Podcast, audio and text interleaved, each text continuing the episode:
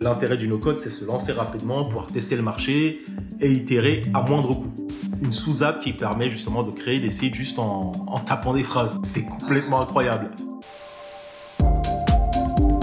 Bonjour, c'est Simon Dotteville pour Radio Odyssée, l'émission qui vous aide à construire votre carrière créative, progresser dans vos projets et inventer votre job. Aujourd'hui, j'ai eu la chance de discuter avec Mamad, aka Mister No Code, sur YouTube. Sur sa chaîne, il vulgarise le no-code et propose des tutos pour se former aux différents outils qui existent. Je l'ai reçu car le no-code est une évolution fascinante de la tech. Pour nous, créatifs et créatives, ces outils élargissent nos perspectives. Nous n'avons plus besoin de coder pour lancer des applications ou de superbes sites web. Nous pouvons aussi automatiser une myriade de tâches et traiter nos données facilement et rapidement. Le no-code accélère donc notre processus créatif tout en nous aidant à tester rapidement des concepts grâce au MVP, Minimum Viable Product. Maman nous partage son expérience euh, au sein de la startup d'Ether, ainsi que ses apprentissages sur le lancement de produits. Au-delà de ses possibilités créatives, je trouve le no-code fascinant car il ouvre un nouveau pan du marché du travail. Les spécialistes de ces outils sont de plus en plus demandés, que ce soit dans le marketing, l'opérationnel ou même la programmation. On voit de plus en plus d'offres qui apparaissent, notamment en Europe. Ça nous a amené aussi à échanger sur l'évolution du métier de développeur à l'orée de la révolution du no-code, qui incarne bien plus que de simples outils. Le mouvement no-code porte la promesse d'un monde plus éthique et inclusif, où toute personne qui veut construire peut le faire sans avoir de fonds ou sans avoir de compétences techniques. Nous avons fait le tour des principales études de cas actuelles et Maman nous a présenté plusieurs outils et l'univers français du no-code. Il nous a mentionné des exemples concrets de créateurs et de startups qui utilisent les outils no-code. Et cet épisode me motive beaucoup car je sais que je peux créer plus que mes compétences techniques le laissent penser. Cela ouvre un univers de possibilités que je vous laisse découvrir dans cet épisode et dans la newsletter du podcast Odyssée, dont le lien se trouve en description. Toutes les ressources mentionnées aujourd'hui y figureront. Je vous souhaite une bonne écoute. Salut Mamad Salut Simon ça me fait très plaisir de t'avoir sur Radio Odyssée. Ça fait un petit moment que je voulais parler du no-code ici. Et j'ai découvert ta, chaîne YouTube il n'y a pas longtemps où tu fais un super boulot. Du coup, vraiment, merci d'être venu.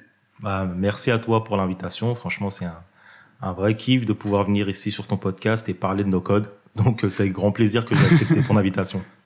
Trop chouette, ouais, il, est, il est temps de répandre la, bonne parole et de, partager cette nouvelle église dans la tech. Est-ce que tu pourrais nous, définir un petit peu ce que tu entends par no-code? Bah, La définition du no-code, elle est, assez simple. Le no-code, c'est tous les outils qui permettent de créer des sites web, des applications web et mobiles sans avoir à coder. C'est aussi simple que ça. Aujourd'hui, on a, pléthore d'outils qui, qui sont en train de d'émerger et qui permettent justement aux, aux créateurs, aux entrepreneurs qui n'ont pas forcément les skills dans le coding, dans le développement, de, créer leurs outils eux-mêmes. Et ça, c'est le début d'une révolution, Simon. ah, je suis d'accord avec toi. Parce que, en fait, aujourd'hui, par exemple, moi qui code pas du tout, j'ai la possibilité d'avoir le niveau des meilleurs développeurs d'il y a 15 ans à peu près. Et tu, tu mettais le doigt sur euh, ce qui m'intéresse le plus euh, pour notre angle aujourd'hui, qui est comment est-ce que les créateurs ont vraiment des, nouvelles possibilités. Je te propose de tout de suite creuser, toi, des exemples qui t'ont marqué, et ensuite peut-être de parler de choses un peu plus vastes. On a un exemple français, d'ailleurs, d'une société qui s'appelle Comet, une société qui est dans le, dans, le recrutement de, de profil tech, qui a commencé justement euh, à lancer son site web en utilisant du, un outil no-code, qui était euh, Bubble. Et en utilisant cet outil no-code, ils ont créé une plateforme justement de, de recrutement euh, de, de profil tech. Et pendant un an, ils ont utilisé cette plateforme et ça leur a permis de, de, générer un gros, un gros, un gros CA en utilisant une app, euh, une app no code. Et ça, c'est puissant parce que les, la team qui composait Comet, c'est, c'est pas du tout des techs, quoi. Vraiment pas du tout. Ils avaient une idée de créer une plateforme de, de recrutement et ils se sont dit, tiens, on, on va tester un outil euh, no code assez puissant qui est Bubble. Bubble, c'est un outil qui permet justement de créer des, des apps web en mode drag and drop. Et avec ça, ils ont créé leur première plateforme et ça, ça a super bien marché. Et ils ont, euh, ils ont pu générer du, du, CA assez rapidement grâce à cet outil et c'est ouf, quoi. C'était impressionnant. Je me rappelle d'une euh, conférence euh, justement du CEO de, de, Comet as a Family qui expliquait ouais, c'était 500 000 de volume d'achat, de volume d'affaires avec Bubble et Excel. Autrement dit, du vent. Enfin, rien. Il n'y avait pas de stack. Mais ça nous amène, tu vois, à cette question du, qui est très discutée dans, la, dans le domaine plutôt de la tech du MVP, le Minimum Viable Product. Je sais que toi, tu as, eu, as eu une expérience où tu as lancé un, projet tech et euh, autour du Minimum Viable Product. Peut-être que tu peux nous parler du coup de, ton projet Dharma et au travers de cet exemple de qu'est-ce que c'est que lancer un Minimum Viable Product. En fait, l'expérience que j'ai eue, c'est que euh, j'ai bossé pendant pratiquement deux ans pour une, une start-up dans la blockchain. En fait, cette start-up, c'était euh, des terres qui avaient pour, pour but de, de faciliter l'accès à à la crypto-monnaie dans les pays en développement et dans les pays euh, d'Amérique du Sud, pardon, via une application, une application mobile qui permettait d'acheter de la crypto-monnaie euh, contre du cash. Donc on a on a monté une, une petite équipe, j'ai bossé dans cette startup là, franchement ça a été une expérience intense et incroyable. On était à, peu près ouais 4 5 au début et on est monté jusqu'à une une vingtaine de personnes dans la dans la structure. Et en fait, on a bossé intensivement sur cette application pendant un an et qu'on a sorti au bout d'un an. Sauf que à la conclusion, quand on a sorti ce produit, c'est que ça a été un peu entre guillemets un, fail parce que on n'a pas eu énormément d'utilisateurs. On s'est rendu compte qu'il y avait des gros problèmes euh, au niveau UX, UI dans l'application. Bref, les retours n'étaient pas forcément euh, positifs. Et ça m'a amené justement à moi à me poser cette réflexion de me dire mince, on n'a peut-être pas utilisé la bonne méthodologie quoi de de créer un produit comme ça from scratch sans forcément euh, consulter euh, notre cible finale, ça a peut-être été une erreur. Et c'est là que j'ai commencé à creuser le sujet du MVP, me dire que peut-être on aurait dû procéder de cette manière-là plutôt de créer une tech en partant de zéro, on aurait peut-être pu s'appuyer sur des outils no-code pour créer un premier produit en mode MVP et en fonction des retours utilisateurs qu'on aurait eu euh, sur notre app, réussir à la réadapter pour ensuite euh, avoir un produit fonctionnel et qui puisse répondre aux, besoins de nos utilisateurs. Donc c'est là que j'ai commencé à creuser le sujet, à me dire tiens les outils no code ça peut être vraiment puissant pour ça quoi, pour créer des MVP. Et c'est là que j'ai mis le doigt dans le dans le no code et que j'ai vu, j'ai dit waouh, en fait ouais, il y a il y a énormément d'outils qui permettent de faire pas mal de choses et de créer des MVP rapidement, de tester le marché rapidement, sans forcément se lancer dans des aventures de développement pendant un an et qu'au final, euh, tu répondes pas forcément aux, besoins de tes utilisateurs. Donc pour ça, le no-code, c'est puissant. C'est vrai que ça permet de nécessairement diminuer la, le temps pour lancer un produit, pour, pour itérer dessus. Exactement. Et j'ai la sensation aussi que du coup, ça ouvre la porte à des nouveaux profils, que ce soit donc dans la création directe d'entreprises, comme toi, tu as, pu le faire, ou comme plein d'autres personnes, on y viendra le fond aujourd'hui. Et également, je pense, dis-moi ce que, ce que toi tu penses, que ça ouvre un nouveau pan dans le, même le marché du travail, sur des postes dédiés à des outils no-code, des, avec des entreprises qui ont des stacks, un groupe d'outils no-code, avec des personnes qui doivent être qualifiées pour les utiliser. Totalement, totalement. Tu sais que mon, expérience précédant la, la start-up, c'est que j'ai bossé pendant près de six ans dans une société de consulting. J'étais chef de projet en transition digitale et je suis intervenu dans plusieurs euh, grosses sociétés du CAC 40, tu sais, du type Total, EDF, euh, bref, les grosses sociétés où on a une certaine inertie quand même, où euh, lorsqu'il y a des il y a des, des, problèmes qui sont remontés par les équipes opérationnelles, des problèmes liés justement à, à la tech, à, à l'IT, c'est pas forcément des choses qui sont priorisées par euh, les DSI. On va leur dire, ok, c'est cool, il y a des problèmes, mais nous on a d'autres choses à gérer qui sont dans la roadmap et on peut pas dans la roadmap et on peut pas forcément euh, vous aider à régler vos problèmes. Donc c'est vrai qu'aujourd'hui il y a des nouveaux postes qui sont en train d'émerger. On est vraiment au, tout début, mais grâce au no-code, on a des gens qui vont monter en compétence sur ces outils no-code, qui vont être des opérationnels, qui ont une vraie euh, vision des process sur lesquels ils bossent dans le, au sein des grosses structures et qui vont créer en interne des petits outils qui vont permettre d'automatiser certaines tâches, certaines choses et qui vont permettre de résoudre ces problèmes, mais en, en totale autonomie. Et c'est là que c'est fort. Le no-code va permettre vraiment à des gens de monter en compétence sur ce type d'outils et dans les grosses structures, justement, de créer des, des nouveaux profils qui seront euh, pas totalement tech, mais qui auront cette vision euh, business et, et process euh, métier qui vont pouvoir justement régler des problèmes grâce aux outils no-code.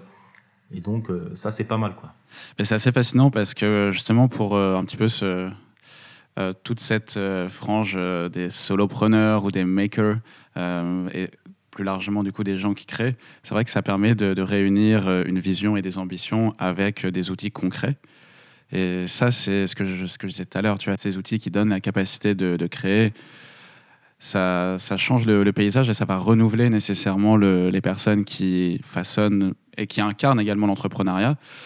Quelle facette tu vois dans les entreprises notamment Moi, je pensais au marketing, je pensais peut-être à des jobs autour d'analytics et d'automatisation. Tu penses que ça peut être particulièrement pertinent ici? Bien sûr, bien sûr, bien sûr. C'est vrai qu'aujourd'hui, euh, les outils d'automatisation comme euh, comme Zapier, comme Integromat. En fait, on a quand même des, des, des, personnes déjà du, du marketing qui commençaient un peu à toucher à ces outils-là, mais on voit que ils, ils se rendent compte qu'il y a encore beaucoup plus de perspectives d'automatisation euh, dans leur métier, quoi. Et que l'intérêt justement d'outils euh, d'automatisation comme Zapier, qui sont interconnectés avec euh, énormément d'outils de marketing, ça leur permet vraiment de de gagner énormément de temps sur des process des fois qui prennent un peu de temps, qui peuvent voilà, qui peuvent prendre pas mal de temps. Et ça peut être vraiment un, un levier pour eux de, de, de, voilà de gagner du temps en utilisant en utilisant des outils comme ça d'automatisation pour des choses justement pour euh, par exemple automatiser la, la, génération de leads, de capter des informations sur sur des sur des prospects, des choses comme ça. Ça peut être automatisé assez facilement via des outils comme Zapier. Et donc ça c'est vraiment un marché de, de l'automatisation qui se développe et qui arrête pas de grandir, quoi. Et donc, c'est vrai que des gens du métier comme le, le marketing, ça, ça, peut vachement les, les aider, quoi. Ça peut vachement leur faciliter la vie. C'est vrai que d'un point de vue perso, je me rappelle avoir utilisé Zapier pour connecter, euh, c'est bête, mais euh, quand je capturais des adresses email à une base de données, et une fois que ça arrivait dans cette base de données qui était directement segmentée, ça envoyait des emails euh, préenregistrés. Ou pareil sur des résultats d'un quiz. Enfin, j'avais partager un quiz et en fonction de ta note, j'avais pareil un email qui partait directement pour et ça c'était tout automatisé avec Zapier. C'est vrai que Zapier c'est absolument incroyable et je crois que c'est peut-être euh, l'entreprise qui incarne ce deux mouvements dans, dans, dans, le travail en fait donc l'automatisation mais vraiment hyper simple enfin c'est du du niveau d'un primaire et également, euh, c'est une entreprise qui est totalement en, remote. 100%, euh, les mecs euh, sont tous dispatchés dans le monde.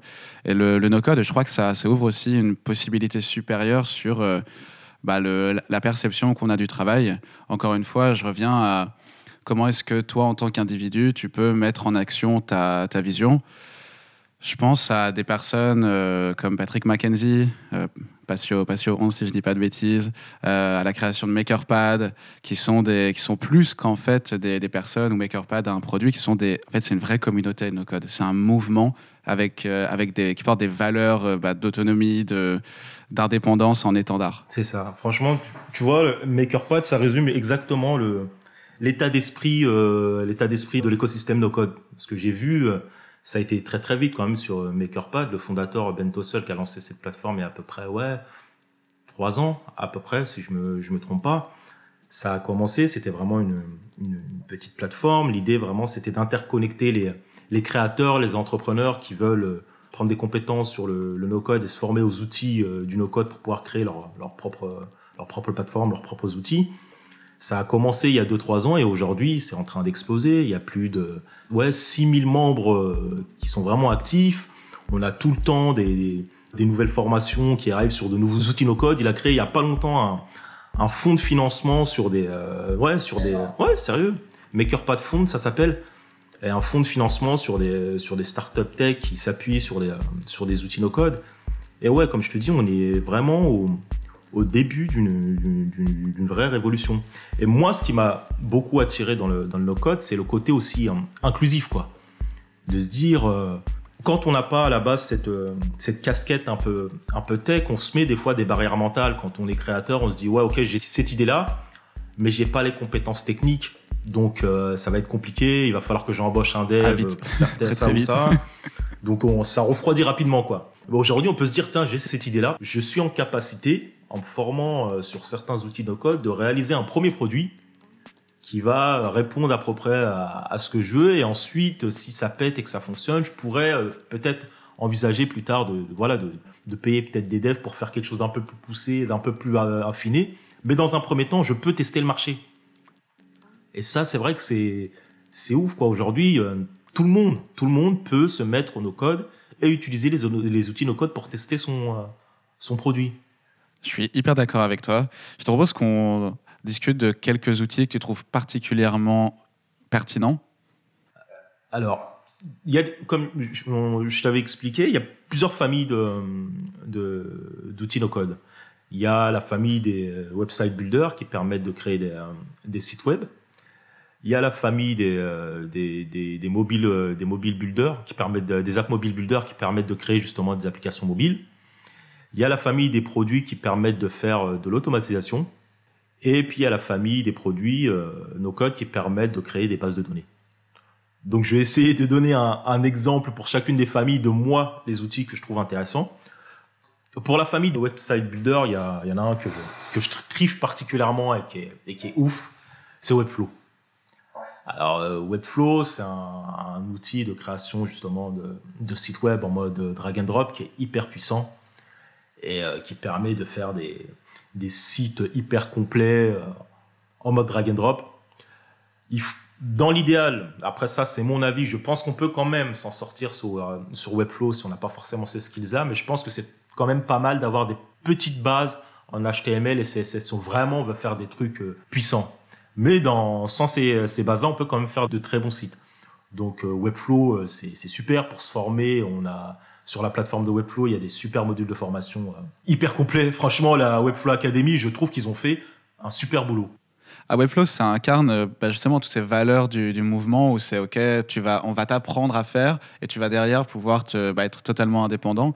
Et c'est vrai que Webflow, je pense que c'est particulièrement pertinent pour des personnes qui euh, bossent dans l'UI, l'UX, le, design. Totalement. Totalement, des personnes qui, ouais, qui sont euh, web designers de, formation, qui ont déjà des, compétences justement sur, comme je disais, sur un peu le HTML, CSS, ils peuvent s'éclater quoi.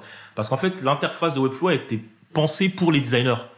Donc euh, à partir de là, quand ils se retrouvent devant Webflow, ils sont pas forcément perdus. Quoi. Ils ont déjà, on va dire, des repères qui leur permettent de, facilement euh, créer leur, site depuis Webflow. Donc sur voilà, sur la famille des website euh, builders, euh, moi voilà, mon kiff il est sur sur Webflow, hyper intéressant à utiliser. Et si je devais conseiller des personnes à suivre qui font des sites de ouf sur Webflow, il y a une, une personne qui s'appelle Mackenzie qui est sur Twitter qui s'appelle Flamingo Mackenzie, euh, franchement, il, il fait des, des, des, sites mortels sur Webflow, il partage des ressources mortelles sur Webflow, donc euh, faut aller le suivre quoi. C'est du Ok, trop cool. Mais je mettrai le lien dans la, dans la newsletter de cet épisode. Donc ensuite, sur la famille euh, des outils no-code pour faire de l'automatisation, on a Zapier, qui est connu de tout le monde, de quasiment tout le monde, je pense. dans notre milieu, ouais, dans la tech. Dans notre milieu, en fait, ouais, on a un peu cette déformation de se dire, ouais, euh, tout le monde connaît, mais en fait, ouais, pas forcément. Mais il y a Zapier, ouais, qui est incontournable, qui permet d'interconnecter euh, des applications pour, ouais, pour pouvoir euh, faire des, des, des flows d'automatisation, donc c'est hyper puissant. On a d'autres outils qui sont, qui sont pas mal aussi, comme je disais, Integromat, qui permet de faire de l'automatisation un peu plus poussée, c'est un petit peu plus tech, mais c'est accessible aussi. Et euh, quand tu, excuse-moi, quand tu dis un petit peu plus tech, tu veux dire que il faut mettre les mains dans le code ou faut On peut, on peut, on peut mettre les mains dans le code. C'est ça l'avantage, c'est qu'on peut mettre les mains dans le code pour ajouter des bouts de code pour faire de l'automatisation un peu plus poussée. Donc c'est pour ça que je dis que c'est un peu plus touchy. Et ça, ça ouvre ouais, des, des, des perspectives d'automatisation un peu plus poussées que, que Zapier. Donc voilà, même si Zapier permet aujourd'hui vraiment de faire des, des, des choses hyper intéressantes et d'interconnecter des API, ça aussi c'est assez lourd, vraiment. Est-ce que tu peux expliquer rapidement ce qu'est une API Alors, euh, une API, c'est ce qu'on appelle euh, une interface qui permet d'accéder aux données d'une application. Et en fait, euh, en utilisant Zapier, on va pouvoir... En fait, une application va permettre va nous permettre d'accéder à toutes les données de, son, de, de, de cette app. Et avec Zapier, on va pouvoir les taper sur ces données-là, les récupérer pour pouvoir les intégrer ailleurs. C'est ça. Une API, c'est une sorte de porte qu'on ouvre. Un connecteur, voilà, c'est ça, une, passerelle, ouais. Entre deux programmes, de base de données. C'est ça, exactement. Donc euh, voilà, au niveau de l'automatisation, je pense que Zapier, c'est pas mal. C'est ce que je préfère. Euh, au niveau base de données, bon, il y a l'incontournable Airtable. Airtable, franchement, au niveau euh, base de données, je trouve que ça, ça a été un game changer, vraiment. Parce qu'aujourd'hui, avec Airtable, on peut faire des, des bases de données hyper puissantes moi, j'utilisais euh, Airtable depuis un petit moment, mais là, je trouve qu'au niveau du no-code, bah, ils ont emboîté le pas encore un peu plus parce qu'ils ont ils proposent maintenant des applications carrément ils ont une marketplace d'applications qui permettent de qui peuvent se plugger au-dessus des bases de données Airtable. Donc euh, ça, ça donne des perspectives incroyables parce qu'on peut, avec sa base de données, créer derrière une sorte de site pour afficher euh, les données de notre base de données d'une manière différente. Et ça, c'est ça, c'est ouf. Et Airtable, franchement, pareil, franchement, hyper un outil hyper intuitif à utiliser qui permet justement d'afficher ces données à travers des vues différentes. Et moi, c'est un outil que je conseille vraiment. Et c'est une brique assez euh, essentielle dans le, dans le monde du no-code. Parce que dans le no-code, aujourd'hui, quand on, crée une app no-code, on va dire on a trois, trois briques. On a la brique euh, base de données, la brique automatisation et la brique interface. Et souvent, dans la brique base de données, ce qui revient énormément, c'est Airtable. La plupart des no-codeurs utilisent Airtable pour, euh, pour stocker leurs données et pouvoir les retraiter par derrière. Tu aurais des exemples de, de, sites ou de créateurs qui utilisent Airtable pour justement montrer leurs données d'une autre manière? Euh, de sites euh, en tête là, je j'ai pas d'exemple concret à donner. Il y en a plein, vraiment, il y en a plein, mais. c'est toujours dur, mais au pire, ça te reviendra. Ouais, ça, dans, la, dans la newsletter. Je te, je te dirai, pas de souci. Hmm. Super chouette. J'ai entendu aussi parler de Adalo, qui est très utilisé. On y vient aux familles, à la famille des applications mobiles. Adalo, Adalo qui est vraiment puissant que j'utilise que j'utilise pas mal. Donc Adalo c'est une application euh, no code qui permet de créer des applications mobiles en mode drag and drop. En fait, tout se fait depuis euh, l'interface d'Adalo. On va créer euh, ses écrans, toute son interface, ses boutons, et ensuite dans l'interface, pareil, on va créer sa base de données et on va faire les connexions comme ça entre les, données qu'on a stockées dans, cette base avec les différents écrans. Tout ça en mode drag and drop. Et franchement, c'est hyper simple et facile d'utilisation. Il y a quand même une petite euh, courbe d'apprentissage pour comprendre comment créer sa base de données, comment l'interconnecter, mais ça permet franchement de créer des super applications qu'on va pouvoir ensuite publier en plus sur les stores Android et, Apple, ou alors les publier, l'application en mode web app, c'est-à-dire accessible depuis, euh, depuis son navigateur. Et franchement, Adalo, c'est ouf, c'est ouf. On a à côté de ça euh, un concurrent Glide qui est pas mal aussi, mais j'ai quand même une préférence pour, euh, pour Adalo, qui est vraiment pas mal. Et euh, d'ailleurs là-dessus, il y a, y a un no-codeur français qui, qui, fait pas mal de choses sur Adalo, qui a reproduit Twitter sur, sur Adalo. Et je vous conseille vivement d'aller le voir. J'ai un, un, petit trou de mémoire, j'ai oublié son nom, mais je vous le redonnerai quand ça, ça me reviendra. Mais ouais, un no-codeur français qui est, qui est, pas mal, qui fait pas mal de choses en, sur Adalo. Et, et qui est, qui est, très très bon. On pourrait aussi aller voir ta, ta chaîne YouTube, du coup, Mister No Code, où tu abordes différents, différents outils, tu fais des petits tutos pour présenter comment, comment s'en servir. Exactement, ouais, l'idée ouais, de ma chaîne Mister No Code, c'est de, de, de, un peu de vulgariser l'approche euh, du no code, d'aborder les points un peu qui peuvent paraître un peu tech au niveau no code, de les, euh, de les vulgariser pour que ça soit le plus compréhensible possible et que les personnes qui veulent justement se lancer dans le no code n'aient pas ce frein de dire ouais mais c'est peut-être un peu trop tech pour moi. Non, j'essaie vraiment de montrer que même les aspects tech qu'il peut y avoir dans les outils no-code, on peut les simplifier pour les comprendre vraiment euh, assez simplement. quoi.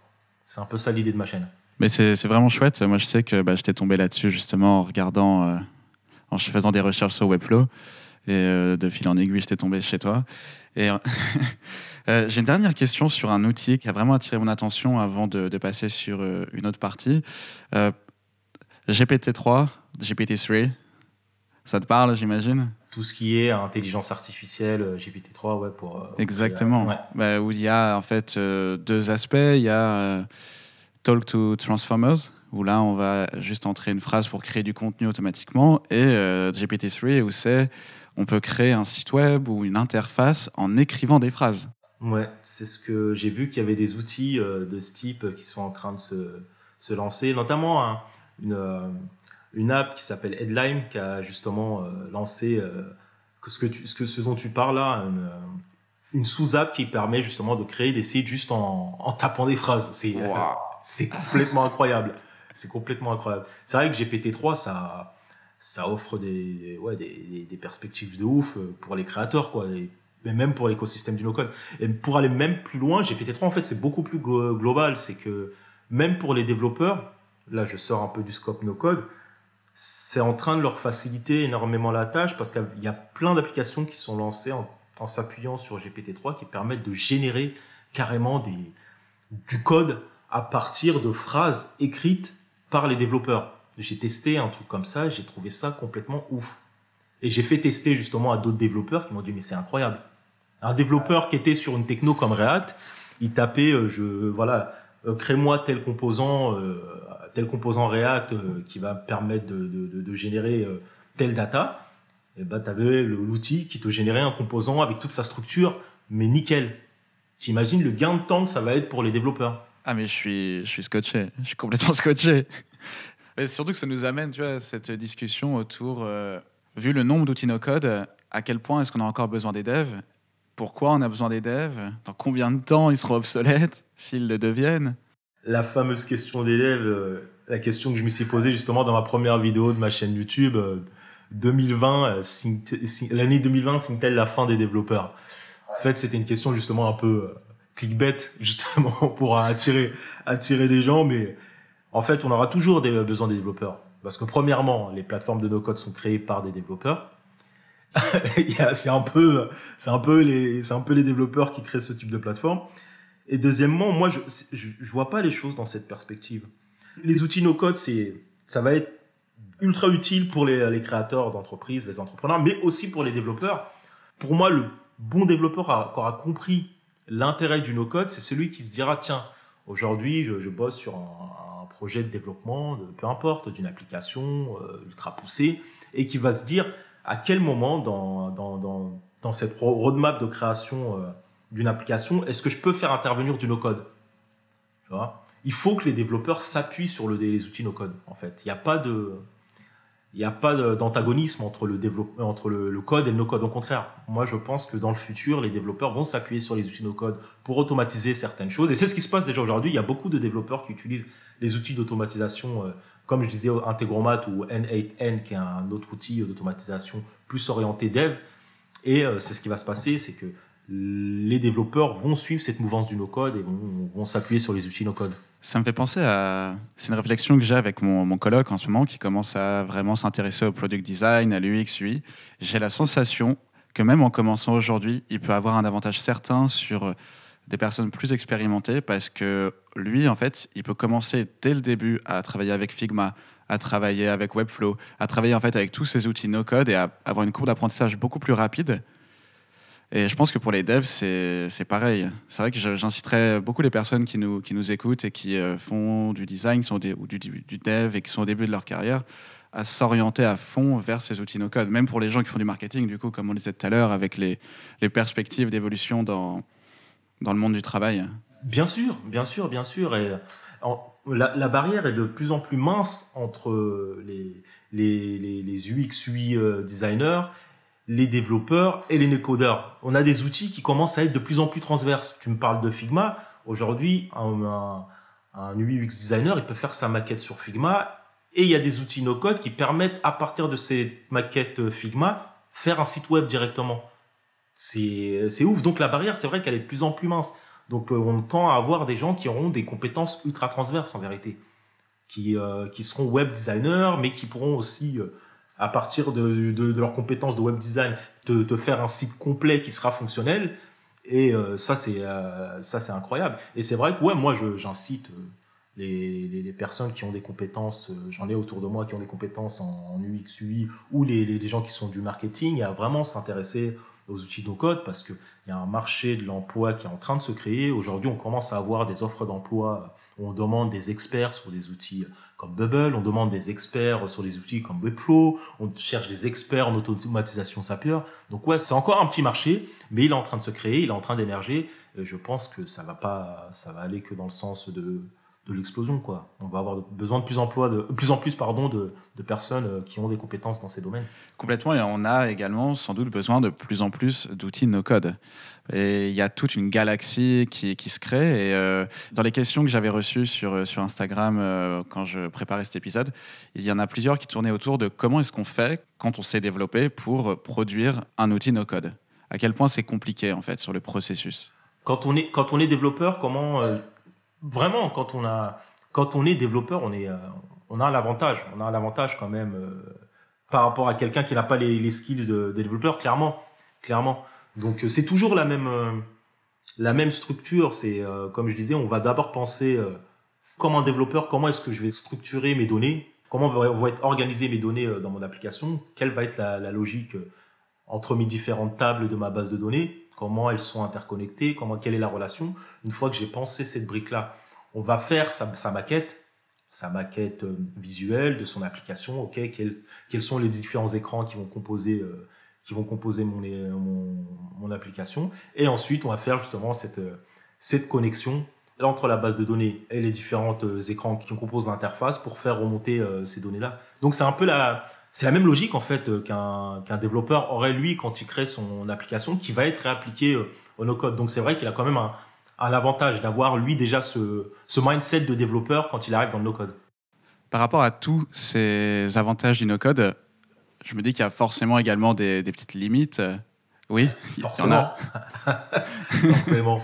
Même si il y, a, il y a des limites, clairement il y a des limites. Aujourd'hui, la première limite, on va dire, que l'on a, c'est il y a quand même, enfin, on peut aujourd'hui avec les, c'est souvent les applications de code, c'est souvent des modèles en mode euh, freemium, c'est-à-dire qu'on on a un, système d'abonnement qu'on va pouvoir, euh, on va pouvoir utiliser l'application gratuitement, mais on ne pourra pas accéder à toutes les features. Donc, euh, si on veut pouvoir faire vraiment une application poussée et accéder à toutes les features de la plateforme, il va falloir payer un abonnement mensuel. Donc, si on veut parler d'une limite, on va dire que si on veut faire quelque chose d'ultra poussé, il va falloir payer tous les mois, donc il y a quand même un coût. Parce que c'est des applications en mode SaaS auxquelles on accède en, en, ligne via son navigateur. Donc il y a cette chose-là de, payer tous les mois. Oui, ça peut vite euh, s'accumuler si on, si on a un projet un petit peu ambitieux. voilà, exactement. Si on a un projet un peu ambitieux, ça peut, être ça peut vite euh, monter.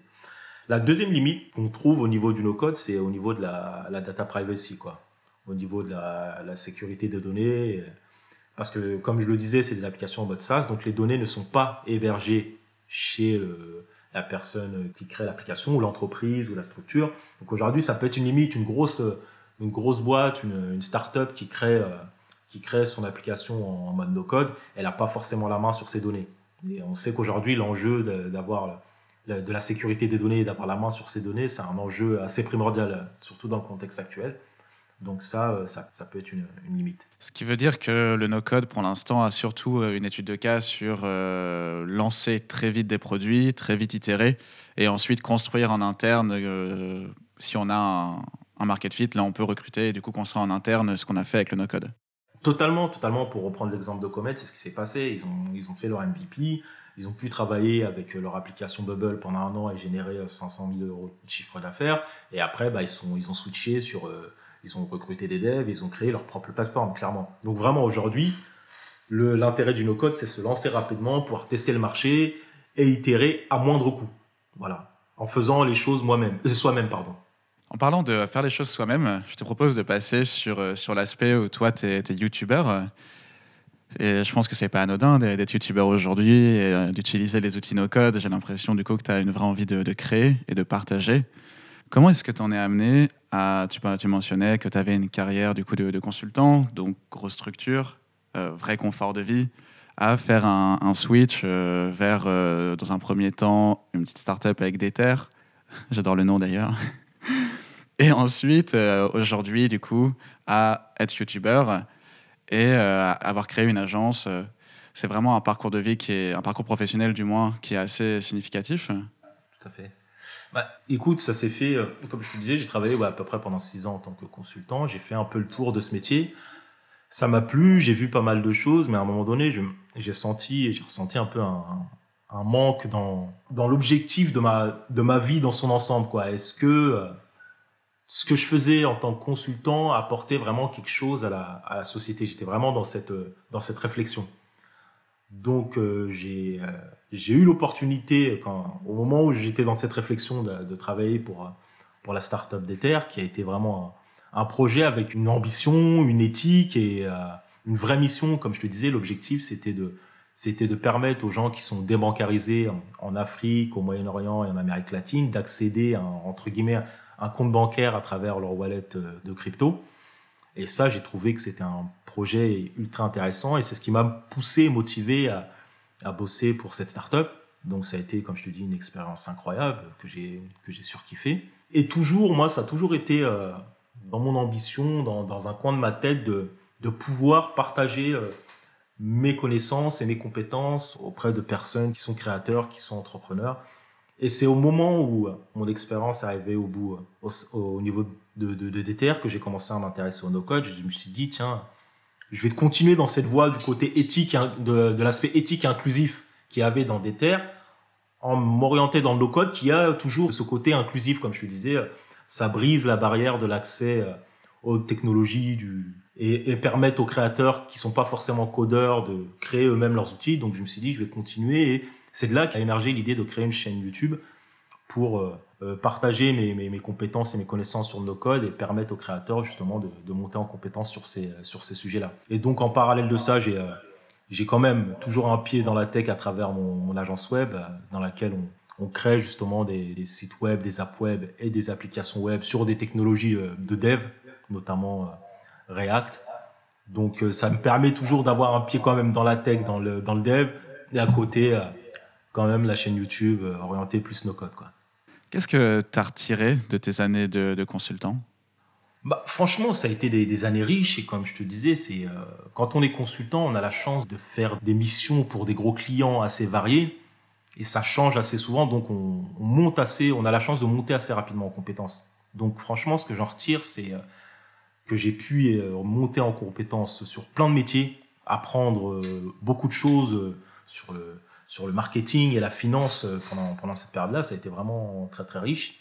Même si dans ce type de structure, quand on est consultant, je trouve qu'on est un peu, on est un peu noyé dans des, dans des, dans des grosses DSI. Donc on, ce qu'on fait a pas forcément l'impact qu'on aimerait que ça ait dans ce type de structure. Donc voilà ce que j'en retiens. J'avais besoin moi de me retrouver dans une dans des structures un peu plus à taille humaine. Voilà. Et je pense qu'aujourd'hui, c'est un, c'est un besoin que moi j'ai exprimé. Et même qu'autour de moi, je vois beaucoup de personnes qui ont ce besoin-là de se retrouver dans des structures un peu plus à taille humaine, où on se dit qu'on fait un, métier qui a un peu plus de sens et qui apporte quelque chose à la société. Donc euh, voilà, voilà un peu ce que ça m'a apporté euh, mon expérience. Ça n'a pas dû être simple quand même de, de switch à l'époque parce que je présume qu'après six ans comme consultant, tu es très confortable, tu as tes habitudes, tu es doué dans ce que tu fais, tu as une équipe. Euh, J'imagine que si tu resté six ans, tu l'appréciais.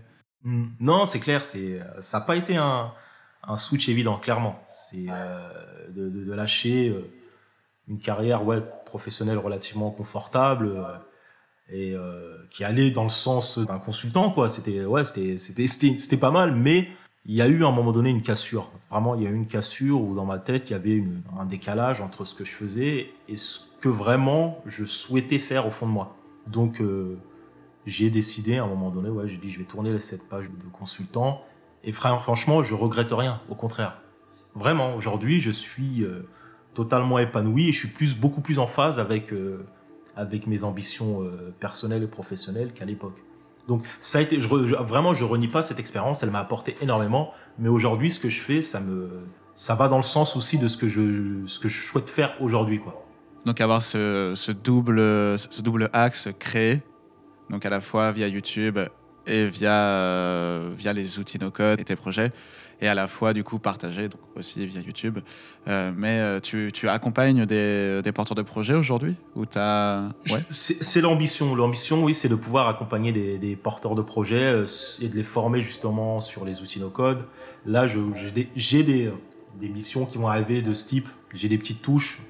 J'en dirai un peu plus euh, dans, les, semaines à venir. Il y a un projet qui est en train de se créer autour justement de la formation du no-code et de et d'aider les porteurs de projets à, créer leur MVP euh, en utilisant les outils no-code. Donc ouais, c'est. De toute façon, tu, tu sais de quoi je parle, Simon. Euh, quand on est créateur, on a on a mille, mille projets en tête, mais celui-là, c'est un projet concret qui va qui va arriver incessamment sous peu. Ok, bah c'est très chouette de suivre ça. Et puis euh, en France, le mouvement no code commence à émerger significativement. C'est plus que euh, les États-Unis. Tu as mentionné euh, tout à l'heure un, un tweetos euh, dont le nom sera dans la newsletter. Il y a, peut-être euh, un collectif euh, ou une asso?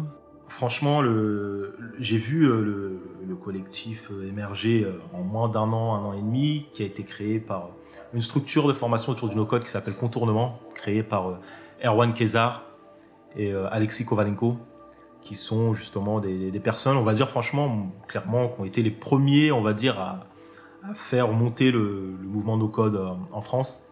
Et il y, a du coup, il y a un collectif qui s'appelle No Code France, qui a été créé en, gros par, contournement, mais qui est maintenant drivé par d'autres personnes euh, qui sont euh, qui, drivent cette communauté, qui, font monter cette communauté. Franchement, c'est mortel nos codes France parce qu'il y a plein de nos codeurs français euh, qui font vivre cette communauté. On peut échanger facilement, avoir des conseils sur nos codes. Donc ouais, si j'ai des conseils à donner, c'est d'aller voir aussi ce qui se passe du côté de nos codes France. Franchement, c'est une super communauté. Écoute, je te propose qu'on aille sur des questions plus perso, des questions traditionnelles de, de fin du podcast. La première, tu en as mentionné pas mal, mais peut-être au-delà du no-code, une ressource qui t'a inspiré et vers laquelle tu as tendance à revenir. Alors, en ce moment, il y, a, un groupe dans lequel je suis, je suis impliqué et que je trouve qui est pas mal, donc, que tu connais, euh, Simon, c'est le Cercle des créateurs. Ah, c'est bien. Franchement, c'est euh, du lourd, c'est une initiative qui a été euh, lancée par Kylian Talin et l'idée vraiment, c'est de, de réunir un ensemble de créateurs qui sont motivés, qui ont des perspectives justement de se, se développer et qui veulent partager. Et franchement, je trouve que c'est une plateforme qui est super. Quoi. Ça m'a permis justement de, connaître euh, Simon. Et euh, c'est là-dessus qu'on a pu échanger. C'est la première fois qu'on a pu échanger euh, là-dessus sur le no-code. Et, ça, ça m'inspire beaucoup parce qu'on échange avec pas mal de personnes qui sont pas forcément du même milieu et qui sont pas forcément sur des projets similaires. Et je trouve que c'est très inspirant. Ça donne de la motivation pour, pour évoluer sur nos projets. Et, on va dire quoi, c'est une ressource pas mal.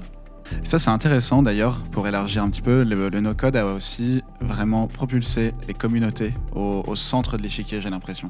Il y en a de plus en plus qui se créent parce qu'il y a plein de plateformes qui sont possibles et qu'il y a plus de créateurs. Totalement, totalement, je suis, euh, je suis totalement d'accord avec toi. Ça, ça, il y a pas mal de communautés qui, qui, se créent dans, dans, tous les sens et du coup aujourd'hui quand on a vraiment une idée qu'on veut créer, c'est difficile en vérité de se retrouver seul, quoi, parce qu'il y a tellement de choses, il y a tellement d'initiatives, on peut facilement se greffer à, une communauté qui va nous aider à, évoluer, à monter, à progresser, et, ça c'est lourd. C'est vrai que bah, y a contournement en France, il y a eu MakerPad aux, États-Unis, enfin dans le monde entier MakerPad du coup. Mais je suis sûr que oui, même si on fait de la broderie, il y a, y a des communautés, c'est des clubs privés, c'est une certitude aujourd'hui. La deuxième question, est-ce que tu aurais un anti-héros? La personne que tu voudrais surtout ne pas être, ne pas devenir. Tu veux dire une vraie personne qui existe ou c'est plutôt un profil de personne, tu veux dire? Ah, libre à toi. Ah, j'aimerais surtout pas devenir quelqu'un de, comment dire, de d'arrogant, vraiment, d'arrogant, de prétentieux, qui, euh, qui serait le, la, personne qui donnerait des leçons à, tout le monde, qui, euh, qui, qui, qui, se la jouerait. Euh, je connais tout du no-code, je vais tout vous apprendre et vous y connaissez rien. Non, vraiment, moi, je suis. Aujourd'hui, j'apprends tous les jours sur le no-code, en fait. Pour revenir sur le no-code, j'apprends tous les jours. Et j'estime qu'on est. Euh, dans sa vie, on est toujours en apprentissage, en fait. On apprend tous les jours. Donc, il faut aussi apprendre à être humble. Bah, là-dessus, toi, comment est-ce que tu fais ta veille? Comment est-ce que tu découvres les, nouveaux outils ou des nouveaux créateurs? Bah, Je suis de, pas mal de, de, comptes. Moi, je suis, beaucoup, je suis actif plutôt sur Twitter et je suis pas mal de, de comptes Twitter de, nos codeurs qui, partagent euh, énormément de énormément d'informations, de, de, nouvelles applications qui se créent sur nos codes. Ça permet, franchement, c'est un vrai. Euh, Twitter, je pense, au niveau du no code, c'est euh, la plateforme sur laquelle on peut avoir le plus d'infos. Vraiment, il y a, il y a pas mal de, nos codeurs qui sont actifs là-dessus. Donc, on va dire que c'est ma première source d'information au niveau no code. Donc, je fais toujours ma petite veille le matin les petites 15-20 minutes de, nos codes, histoire d'aller voir ce qui se passe. Et puis euh, ça me permet de lire pas mal d'articles, de voir les nouvelles ressources, de me dire ah tiens il y a une nouvelle app, je me la mets de côté, il faut que je la teste, voir ce que ça donne, et peut-être faire une review sur ma chaîne à un moment donné. Mais ouais c'est comme ça que je procède pour faire ma veille euh, technologique sur nos codes. Eh ben, je pense qu'on a, on a pas mal fait le tour euh, du sujet. Merci beaucoup Mamad d'être venu. Si on veut te retrouver, du coup, plutôt sur Twitter? Plutôt sur Twitter, ouais, et puis sur, mon compte Twitter, et puis ouais, sur ma, sur ma chaîne YouTube, euh, Mister No Code. Puis euh, voilà, j'essaye vraiment, je me suis mis l'objectif en 2021 d'être un peu plus régulier sur ma chaîne YouTube. Donc là, l'idée, c'est d'essayer de poster euh, au moins une vidéo par semaine sur des sujets no code et d'aborder aussi des sujets un peu plus vastes. J'ai fait récemment une vidéo où j'expliquais ce que c'est qu'un MVP. Mais vraiment, c'est une chaîne dédié au no-code, mais vraiment euh, pour les entrepreneurs, pour leur donner un peu des, des petites idées, des petits tips sur la, la manière de créer, sur du no-code ou même, ou même autre chose. C'est vraiment une chaîne dédiée à entrepreneurs, créateurs et no-code, quoi, dans sa globalité. Merci beaucoup pour le travail que tu fais. Je suis sûr que ça va aider plein de monde. Merci Simon pour l'invitation. C'était vraiment un kiff de participer à, à ce podcast. La même. Salut Mamad. Salut Simon. Ciao. Si cet épisode vous a plu, le meilleur moyen de me le montrer consiste à laisser une note sur Apple Podcast. Ça aide vraiment à faire découvrir Radio Odyssée. Ou alors à m'envoyer un message sur Instagram à simdtv ou sur Twitter à sdoteville. Je vous encourage aussi à rejoindre 300 autres créatifs et créatives dans la newsletter Odyssée, dont le lien se trouve en description de ce podcast. Dans la newsletter de cet épisode, vous retrouverez toutes les ressources ainsi que des lectures complémentaires sur le sujet. Il me reste à vous remercier d'écouter Radio Odyssée et à vous donner rendez-vous dans deux semaines pour un prochain épisode avec Eliade Kreun, qui produit sa musique et chante sous le nom de Sinker et qui dirige le studio de création Nine Artist Lab. D'ici là, je vous souhaite de belles heures à créer grâce aux outils no-code. C'était Simon Dotteville pour Radio Odyssée.